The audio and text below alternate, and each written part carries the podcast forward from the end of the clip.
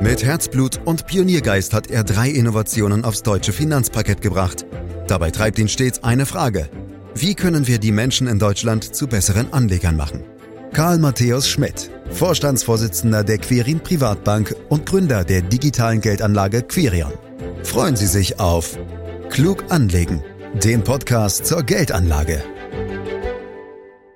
Es gibt viele Faktoren, um erfolgreich an der Börse zu agieren. Einige davon haben wir ja in unseren Podcasts bereits erläutert. Ein wichtiger Faktor dabei ist es, ein ausgewogenes und breit diversifiziertes Portfolio zusammenzubauen. Und das ist angesichts der unglaublichen Vielfalt an den Finanzmärkten gar nicht so einfach. Welche Faktoren, um diesen Begriff gleich mal am Beginn zu strapazieren, unbedingt berücksichtigt werden sollten, wollen wir in diesem Podcast klären, den Sie überall da abonnieren können, wo es Podcasts gibt, zum Beispiel bei Spotify. Unser wichtigster Faktor in diesem Podcast ist auch heute Karl Matthäus Schmidt, Vorstandsvorsitzender der Quirin Privatbank AG und Gründer der digitalen Geldanlage Quirion. Hallo Karl. Hallo Andreas. Ja, die Welt ist bunt und facettenreich, selbstverständlich auch an den Finanzmärkten. Alles ist möglich, alles kann passieren. Ist diese Vielfalt auch mit ein Grund dafür, warum du dich so gern mit Aktien und ETFs beschäftigst? Also Andreas, generell ist Vielfalt schon eine tolle Sache, aber ich finde vor allem in anderen Bereichen, zum Beispiel in der Natur oder wir haben ja auch mal vor kurzem übers Weintrinken gesprochen, also beim Weintesten finde ich Vielfalt auch toll. Aber an den Finanzmärkten brauchen wir natürlich eine gewisse Vielfalt, um ein vernünftiges Portfolio zusammenstellen zu können. Aber zumindest auf die vielen Produkte, die wir am Markt haben, bezogen, wäre manchmal weniger Mehrwert. Aber insgesamt finde ich die Börse wahnsinnig aufregend und das hat was mit der Vielfalt der Unternehmen zu tun, mit den einzelnen Erfolgsstories, aber natürlich auch, wenn Unternehmen die Zukunft irgendwo verschlafen. Also die Börse ist schon extrem spannend, finde ich. Ja, die meisten sehen das Ganze sicher mit weniger Spannung, sondern eher pragmatisch, wenngleich ich damit nicht sagen will, dass nicht auch du das äh, pragmatisch siehst nach all den Jahren und Jahrzehnten der Erfahrung, Karl. Aber die meisten Menschen fragen sich natürlich, wie man am besten anlegen sollte. Hilf ihnen, hilf uns, Karl. Wie sieht eine optimale Aktienanlage aus? Die Antwort ist ganz simpel, Andreas. Du musst in deinem Depot einfach alle Aktien der Welt haben. Und zwar genau in den Anteilen, in denen sie auch am Markt vorhanden sind. Damit hast du dann ein Depot mit dem besten Verhältnis aus Rendite und Risiko. Und das ist eben das Ergebnis vieler Studien der Kapitalmarktforschung.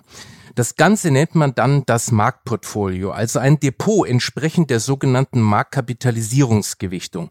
So zumindest sieht es rein theoretisch aus. In der Praxis ist das aber natürlich so nicht umsetzbar. Aber warum ist das praktisch unmöglich, Karl? Ich meine, wir können doch sogar zum Mond fliegen, vielleicht auch bald zum Mars, aber, aber wir schaffen es nicht, alle Aktien in einen ETF zu packen? Ja, genau, das ist so. Denn nach neuesten Untersuchungen gibt es mittlerweile über 60.000 einzelne Aktien. Und selbstverständlich ist es theoretisch möglich, alle Aktien in einen ETF zu packen, aber praktisch wäre das extrem aufwendig. Und mit dem Aufwand kommen die Kosten ins Spiel. Im Ergebnis hätte man dann ein extrem teures Produkt. Die Kosten würden vermutlich so hoch sein, dass fast die gesamte Rendite aufgefressen würde. Darum gehen wir in der Praxis einen anderen Weg, Andreas. Statt zu versuchen, wirklich alle Aktien in ein Depot zu packen, nähern wir uns dem idealen Marktportfolio mit Hilfe typischer Aktienmerkmale, den sogenannten Faktoren, so gut wie nur möglich an. Hierzu verwenden wir eine spezielle statistische Methode, die sogenannte beste Hauptkomponentenanalyse. Damit erreicht man dann die beste Annäherung. Das geht jetzt ein bisschen schnell, Karl. Du bist schon wieder bei so Worten wie Hauptkomponentenanalyse, Aktienmerkmale und so weiter. Was hat es, äh, fangen wir vielleicht mal mit den Aktienmerkmalen an, damit auf sich? Also, jede einzelne Aktie kann man sich gewissermaßen als einen Träger verschiedener Aktienmerkmale vorstellen, wobei eines davon das Hauptmerkmal der jeweiligen Aktie ist. Beispiele für solche Merkmale sind die Höhe des Börsenwertes, wie schwankungsanfällig die Aktie ist, wie sie betriebswirtschaftlich bewertet ist, wie viel Dividende bezahlt wird. Im Fachjargon nennt man diese Merkmale auch Faktoren. Da ein Depot oder auch ein Index ja nichts anderes ist als eine Zusammenstellung von Aktien, gilt das Ganze auch für Depots und Indizes. Auch sie sind Träger bestimmter Merkmale, wobei dabei eines immer besonders hervorsticht. Deshalb spricht man manchmal auch von Faktorindizes. Dividendenindizes sind zum Beispiel Faktorindizes mit Aktien, die relativ hohe Dividenden zahlen. Sogenannte Small Cap Indizes sind Faktorindizes mit Aktien relativ kleiner Unternehmen.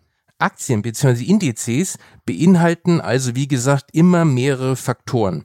Eine dividendenstarke Aktie zum Beispiel kann zugleich auch ein kleiner Nebenwert sein. Das heißt, die verschiedenen Faktoren überlappen sich selbst in einzelnen Aktien. Ja, und was hat das jetzt bitte mit der möglichst äh, guten Annäherung an das Marktportfolio zu tun? Langsam, Andreas, ich bin ja noch nicht fertig. Also die Annäherung an das Marktportfolio erfolgt, wie gesagt, über diese Faktoren. Die Krux ist nun, dass man zwar weiß, dass auch das Marktportfolio, wie jedes Portfolio, die verschiedenen Aktienmerkmale in einer bestimmten Gewichtung in sich trägt dass man diese konkrete Gewichtung aber zunächst nicht kennt. Denn einer bestimmten Ansammlung von Aktien sehe ich ja erstmal nicht an, welche Merkmale bzw. Faktoren sie in welcher Gewichtung in sich trägt. Und da kommt dann die Hauptkomponentenanalyse ins Spiel. Die Hauptkomponentenanalyse ist eine spezielle statistische Methode, die es ermöglicht, aus großen Datensätzen die letztlich relevanten Informationen herauszufiltern. In unserem Anwendungsfall filtern wir heraus, welche Aktienmerkmale für das Marktportfolio letztlich entscheidend sind. Das heißt, wir filtern heraus, durch welche Merkmal- und Faktorkombination sich das Marktportfolio am besten annähern lässt. Hey, das ist gar nicht so leicht, äh, habe ich mir auch fast schon gedacht. Und das ist ja natürlich auch zunächst mal graue Theorie zugegebenermaßen. In der Praxis geht ihr dann drei Schritte, um die wirklich relevanten Faktoren zu finden. Wie sehen diese Schritte aus, Karl? Auch das ist leider nicht ganz so einfach, Andreas. Ich versuche es mal in aller Kürze auf das Wesentliche zu reduzieren. Schritt eins ist die Entscheidung, welche globalen Indizes wir überhaupt in die Hauptkomponentenanalyse einkippen. Was nehmen wir also überhaupt als weltweiten Gesamtmarkt an? Und da haben wir uns für die 16 großen globalen Faktorindizes des Indexanbieters MSCI entschieden. Also ganz bewusst nicht für regionale Indizes. Jetzt einfach ein Portfolio aus diesen 16 Indizes zu bauen, wäre zu kompliziert und ist nicht umsetzbar, weil eben auch keine ETFs existieren. Am Ende muss es also das Ziel sein, ein Portfolio aus möglichst wenigen, aber eben doch sehr repräsentativen Faktorindizes zu bauen, die auch gut mit konkreten Anlageprodukten abgebildet werden können. In Schritt zwei werden dann also die 16 Faktorindizes mit Hilfe der Hauptkomponentenanalyse auf eine wesentlich kleinere Gruppe von Faktoren reduziert. Analysedetails erspare ich uns jetzt hier. Im Endergebnis bekommen wir dann fünf sogenannte Hauptkomponenten, die den Gesamtmarkt, das heißt die 16 ursprünglichen Faktorindizes zu knapp 99 Prozent repräsentieren. Gut, das haben wir soweit verstanden, denke ich. Ähm, und damit scheint ja auch das Problem gelöst, welche Faktorindizes man benötigt, um wirklich den globalen Gesamtmarkt abbilden zu können. Oder etwa doch nicht, Karl? Da hast du schon den richtigen Riecher. Leider nein. Das Problem ist nämlich dabei, dass diese fünf Hauptkomponenten aber nicht direkt fünf der 16 Faktorindizes entsprechen, sondern sie sind jeweils fünf unterschiedlich mathematische Kombinationen aller 16 Faktorindizes. Und deswegen brauchen wir dann noch Schritt drei. Damit löst du dann quasi den Datenboost auf. Da schauen wir uns nämlich die rechnerischen Zusammenhänge zwischen den 16 Faktorindizes und den fünf Hauptkomponenten an. Genauer gesagt, die sogenannte Korrelationen. Und so können wir dann auch die fünf bedeutendsten Faktoren benennen und haben damit ein einfaches, umsetzbares Portfolio, was diesen 16 Faktoren zu 99 Prozent entspricht. Okay, Fakt ist also, am Ende bleiben fünf Faktoren für die Vermögensverwaltung übrig. Welche sind das jetzt, Karl? Und vor allen Dingen, wie grenzen die sich jetzt untereinander oder voneinander ab? Am Ende sprechen wir über die Bereiche Standardwerte, Nebenwerte, Substanzwerte, Momentumaktien und über Aktien mit niedriger Schwankungsintensität. Lass mich die kurz erklären. Standardwerte sind in ganz klassischen Aktienindizes zusammengefasst, wie zum Beispiel dem S&P 500 in den USA oder den MSCI Emerging Markets für die Schwellenländer. In Standardwerte-Indizes finden sich große, umsatzstarke Unternehmen der jeweiligen Region. Unter Nebenwerten versteht man kleinere, mittelständische Unternehmen. Substanzwerte sind niedrig bewertete Aktien mit einer starken Eigenkapitalbasis. Hier spricht man auch von Value-Aktien. Momentum-Aktien sind Titel, die in der jüngsten Vergangenheit eine relativ starke Kursdynamik aufgewiesen haben. Bei den Werten mit niedriger Schwankungsintensität erklärt es ja schon die Bezeichnung. Das sind Aktien mit einer recht stabilen Wertentwicklung in der Vergangenheit. Im Fachjargon spricht man hier auch von Volatilitätsfaktor.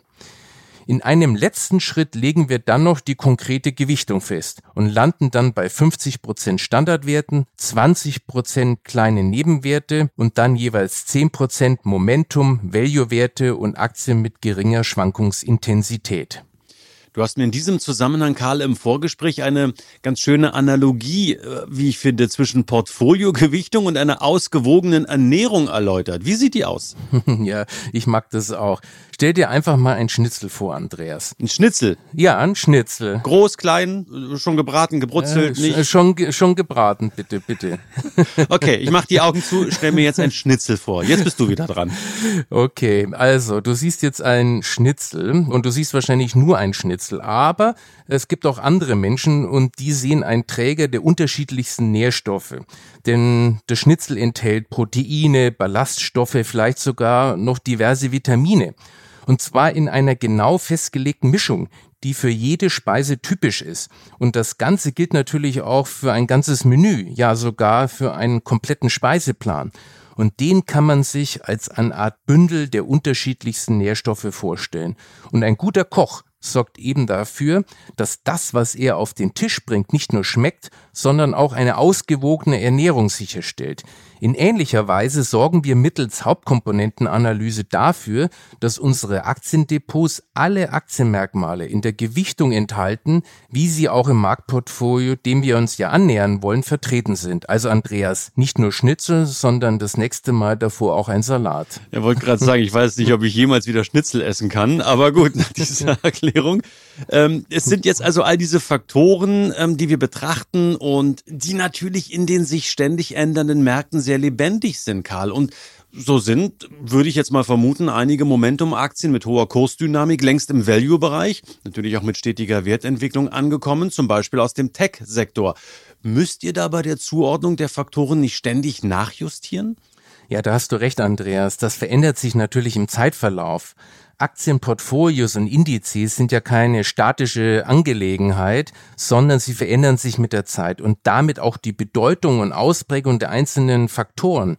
Und ganz streng und theoretisch gesehen müsste man das Portfolio also jeden Tag entsprechend anpassen. In der Praxis reicht es aber aus, wenn man das in größeren Abständen macht, zum Beispiel jährlich.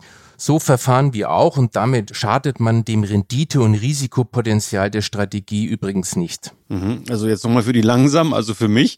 Nachjustieren bedeutet, finde ich jedenfalls doch aktives Management und genau das wollt ihr doch eigentlich vermeiden. Oder habe ich da diesmal ausnahmsweise irgendwo nicht richtig aufgepasst? Ja, das ist genau das Missverständnis, warum wir diese Begriffe aktives und passives Management nicht so mögen. Um so eng wie möglich dem Markt zu folgen, agieren wir mit passiven Fonds. Und das ist eine permanente Aktivität. Insofern managen wir umgangssprachlich gesehen zwar aktiv, wir machen aber genau das nicht, was man in der Finanzbranche üblicherweise unter aktivem Management versteht, nämlich vom Markt abzuweichen, um eine bessere Performance zu erzielen. Durch die schon erwähnte Aktionen wie eine gezielte Titelauswahl, Markttiming und so weiter denn das ist eben nachweislich nicht erfolgreich, aber das haben wir ja schon oft besprochen. Mhm. Was bedeutet das jetzt schlussendlich alles zusammengenommen für die Kursentwicklung in euren Portfolios? Wir wissen nicht, wie sich das Portfolio kurz- bis mittelfristig entwickelt. Wir wissen aber, dass wir uns mit unserem Portfolio das beste erwartbare Rendite-Risiko-Verhältnis einkaufen. Das ist ein ganz zentrales Ergebnis der Kapitalmarktforschung und wurde auch empirisch immer wieder bestätigt.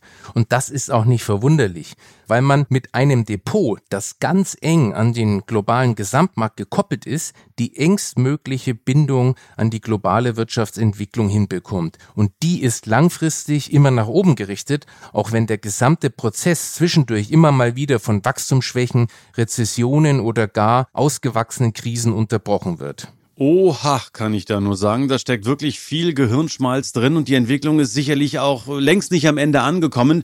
Wahrscheinlich ist man da sogar nie ganz am Ende. Karl, glaubst du dennoch, dass es irgendwann mal so etwas wie das eine Weltportfolio geben wird? Also das gibt es ja, Andreas, eben das erwähnte Marktportfolio. Man kann es eben nur nicht in einem einzelnen Produkt kaufen. Und ich glaube auch nicht, dass es irgendwann mal möglich sein wird. Aber die Möglichkeiten, das Weltportfolio möglichst kostengünstig und effizient abzubilden, werden sich sicherlich verändern. Und da bleiben wir natürlich am Ball, auch wenn wir schon sehr nah am Weltportfolio dran sind. Und ich werde das Schnitzel nicht vergessen, lieber Karl, zumindest nach diesem Podcast heute.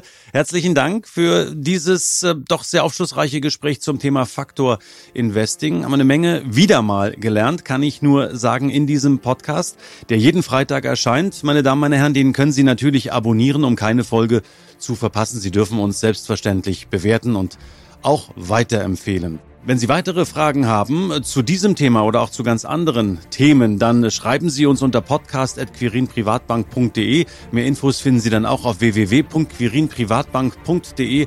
Und so sage ich für heute einmal mehr herzlichen Dank fürs Lauschen. Das war Klug anlegen der Podcast zur Geldanlage der Quirin Privatbank mit dem Vorstandsvorsitzenden Karl Matthäus Schmidt. Wir freuen uns über Ihre Rückmeldungen und Themenwünsche, die Sie uns gerne an podcast.querinprivatbank.de senden können. Die Quirin Privatbank steht für echte Unabhängigkeit, da sie auf Provisionen und hauseigene Produkte verzichtet.